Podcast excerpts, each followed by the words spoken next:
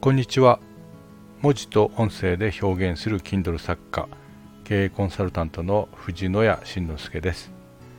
経営のヒント思いつき配信第14回目の配信を開始します。この番組は日々の仕事や生活の中で思いついたことをその都度自由に配信していく番組です。さて、えー、今回お伝えしたいことはいざという時の Google 翻訳というタイトルでお話ししてみようかと思います。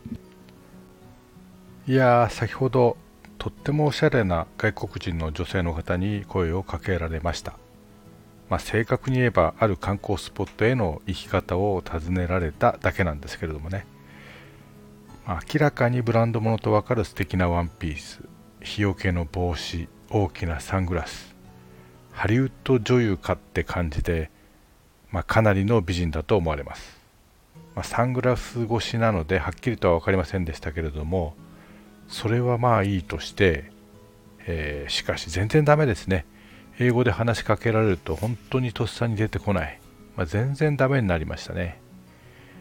質問はすぐ分かりました。答えも日本語ならすぐに浮かびました。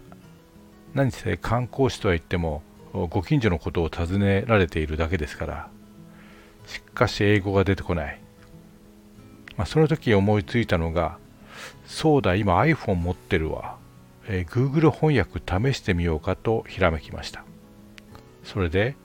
Don't worry I have an iPhone. Just use Google Translate と言って iPhone を取り出し Google 翻訳を起動させました、まあ、その後はごくスムーズにお教えすることができました。今回は使えませんでしたけれども Google 翻訳をいろいろまあいじってみたらですね会話っていうのもあるんですね。ですから先方にも iPhone に向かって話してもらえばより正確になるんだなということも分かりました。また別に英語だけではなくて、えー、いろんな言語にね片方の方いろんな言語に変えればまあ、いろんなことができるんだなと思いました。場所柄いろんな外国の方がいらっしゃるので、えー、Google 翻訳をですね、えー、iPhone の最初の画面にこう移動しておきました。もっといろんな使い方を試してみようかなと思っています。まあ、あの悪いやつだとですね、まあ、その隙になんかひったくられるかもしれませんので、外国の方といええその辺は注意をしていく必要があるんだろうなと思います。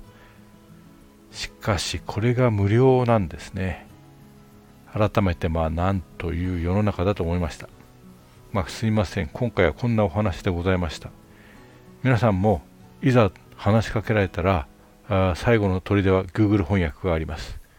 まあ、今回はこんなお話でございました最後までお聴きいただきありがとうございました。藤野慎之介でした。それではまた。